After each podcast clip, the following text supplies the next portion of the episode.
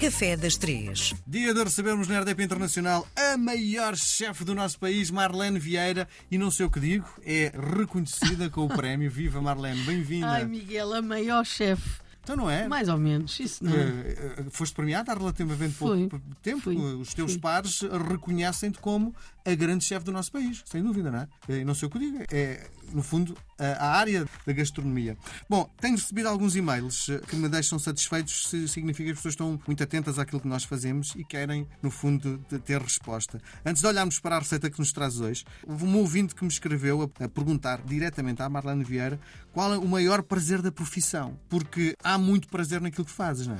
E é logo. ah, Bom dia a todos, olá a todos, olá Miguel, mais uma vez. Eu acho que acaba por ser viciante esta coisa de nós acabamos de cozinhar, damos ao, ao cliente ou à pessoa que está a, a desfrutar da, da refeição e temos a recompensa imediatamente. Portanto, um, um sorriso, um obrigado, sei lá, temos qualquer coisa. muitas vezes, quando estás a trabalhar, chamam-te olha, quero falar com a chefe. Ah, muitas vezes. Para mesmo para quando antes de ser reconhecido ou antes de- logo no início, isto, esta coisa de nós podermos fazer alguém felizes, acho que isto torna-se um vício. Sim.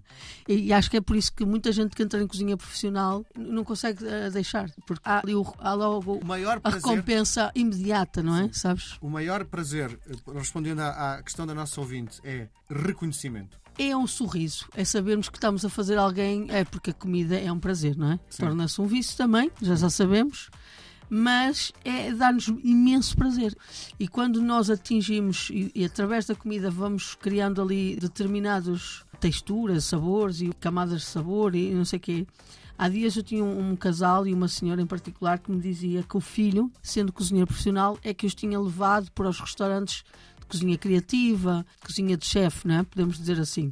Que eles não tinham noção nenhuma do que é que era esse tipo de cozinha. E a senhora dizia-me: a felicidade que o meu filho me trouxe a apresentar este tipo de restaurantes, eu não, não tenho como lhe pagar, porque eu sou tão feliz nestes restaurantes.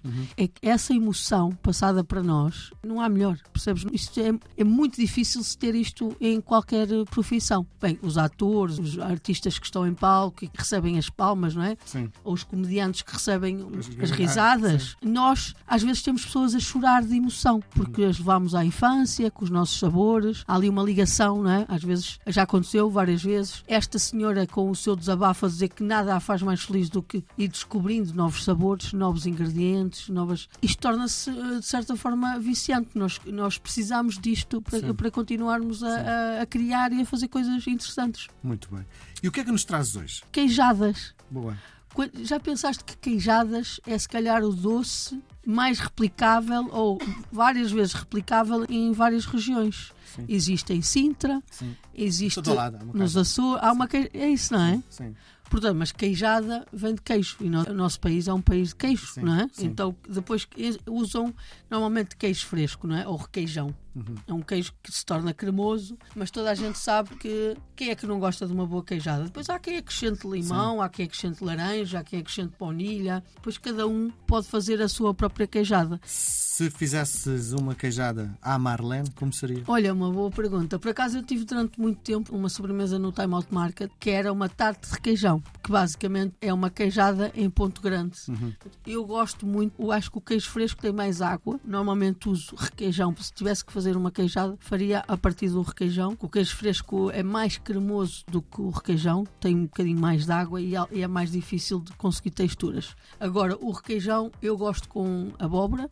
Eu usaria se calhar abóbora, baunilha e depois aquilo que é o normal, a farinha e os ovos, porque tem que haver essa ligação. Mas se calhar faria ali um misto entre, sabes, o queijo com a abóbora, que é a nossa forma de comer queijos, e faria uma queijada a partir desses sabores que nós tanto gostamos, que é E é fácil de fazer em casa? É de arriscar? é facílimo. A queijada tem uma coisa boa, é misturar os ingredientes. É literalmente misturar sem mexer demasiado. Quer dizer, eu gosto de texturas, eu gosto de ter pedaços de requeijão, encontrar Sim, um bocadinho também. de requeijão, assim, não gosto de triturar. Normalmente está tudo homogéneo, não é? Tudo desfeito, mas é essencialmente misturar tudo, ligar com um bocadinho de farinha, tudo é ovos, açúcar, o queijo e depois os aromáticos: limão, laranja, baunilha, o que nós quisermos juntar. As especiarias, por exemplo, fica muito bem o cardamomo, a canela e depois ligar com a farinha, só para ter uma ligação. Farinha leva pouca quantidade. Sim. É colocarmos numa forma, de, normalmente pode ser numa forma de pastel nata, naquelas uh, forminhas de, de queque ou de pastel nata, untado com farinha, manteiga e farinha, ou manteiga e açúcar, por exemplo, e levar ao forno a cozer uh, normalmente em banho-maria, porque uh, fica mais úmido, não é? Não seca tanto. E é só isto, já viste? Facílimo. Facílimo. Facílimo. Muito bem. Nós voltamos a conversar na próxima semana. Obrigada. Obrigado.